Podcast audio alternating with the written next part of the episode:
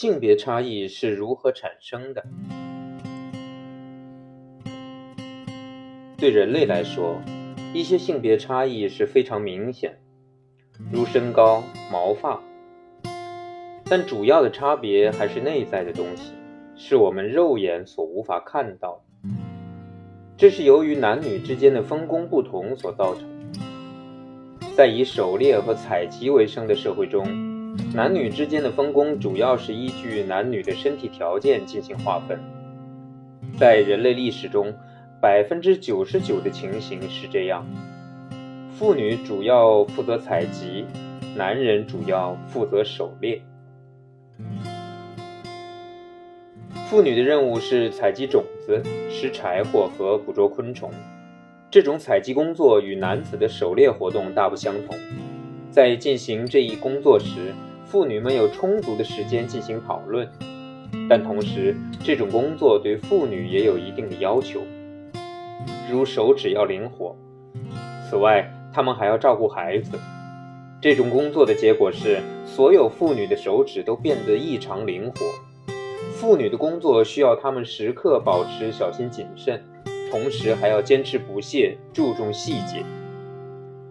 然而，狩猎就大不相同。这种工作甚至要求男子具有不怕牺牲的精神。因此，总体而言，女人的形体发生了很大变化，变得比男人娇小。但就耐力而言，女人则胜过男人。男人的爆发力强，但是持续的时间短。不过，男女之间的差异并不是很大，有一些工作是男女都可以做的。男女在身体形态和大脑结构方面的差别不大，但这些细微的差异却对他们造成了深远的影响。性欲和攻击行为之间存在着某种联系，都是受大脑和激素的控制。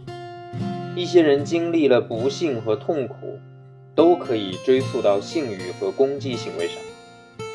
因为他们之间存在着这种关系，因此要帮助他们认识到，女性和他们一样都是人类，要站在女性的立场上多为他们考虑，努力学着做个好男人，帮助他们认识到这一点非常的重要。睾丸激素能使男孩精力旺盛、注意力集中。体内睾丸激素含量高的男孩通常具有很强的领导能力。在学校里，老师会发现一些孩子要么是班里的英雄，要么就变成无可救药的坏学生。因为这样的孩子没有中间道路可选。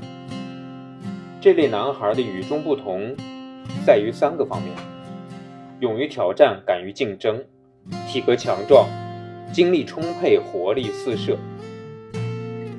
如果老师能和这类男生成为朋友，引导他们把过剩的精力放在做有意义的事情上，这些男孩就会茁壮成长。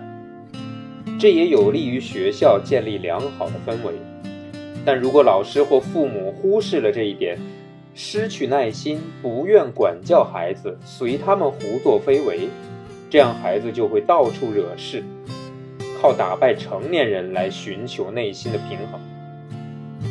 满足自己的自尊心，这样发展下去，问题就复杂了。我们应当认识到，这些男孩具有成为领导者的潜力，但是必须从小时候就开始培养他们这种领导能力。